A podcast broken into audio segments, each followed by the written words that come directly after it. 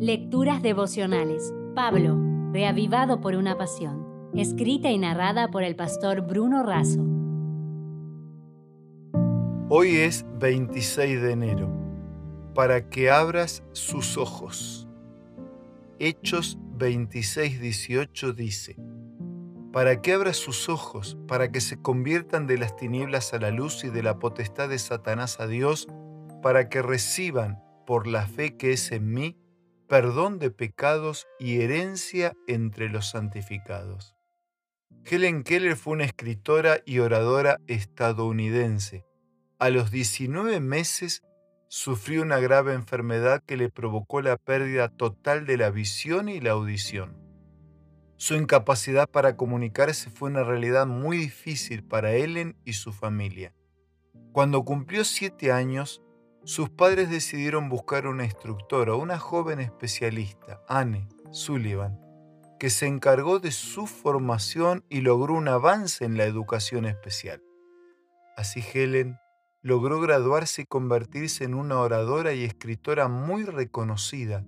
Escribió 14 libros y publicó más de 475 artículos y ensayos. Las dificultades nunca fueron un obstáculo para que transmitiera sus mensajes positivos animando y motivando a tantas personas. Nunca es fácil llegar donde vale la pena llegar. Aun cuando sus ojos y sus oídos físicos estaban cerrados, sus ojos intelectuales, emocionales, espirituales estaban bien abiertos para percibir y valorar la vida y sus desafíos.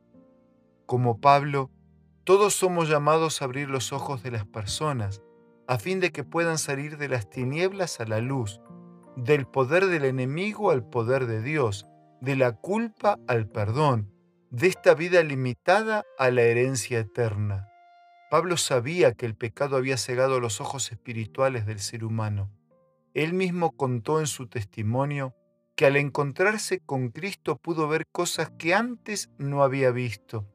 Dejó de mirar hacia la tierra para mirar hacia el cielo dejó de estar centrado en su yo para centrarse en su Salvador. Antes daba la espalda a la luz y a Dios y caminaba hacia la oscuridad y la muerte. Desde ese encuentro, dio la espalda a las sombras y al pecado para caminar hacia la luz y la vida. Antes vivía para el reino de este mundo, ahora vivía para el reino de Dios.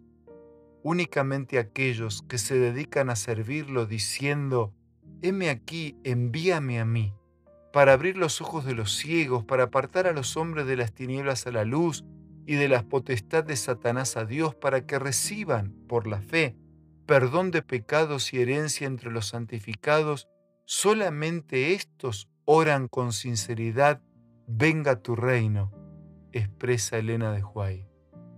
Amigos, no hay opción intermedia.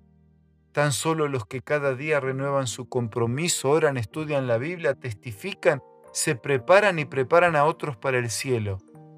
Y los que por la gracia de Dios se dedican a abrir los ojos de los demás son los que de verdad anhelan la segunda venida de Cristo. Por eso, con un abrazo y con una frase de Billy Graham, cierro con este mensaje. Dios no manda a los pecadores a buscar una iglesia, ordena a la iglesia buscar a los pecadores. ¿Vamos juntos? Si desea obtener más materiales como este, ingrese a editorialaces.com.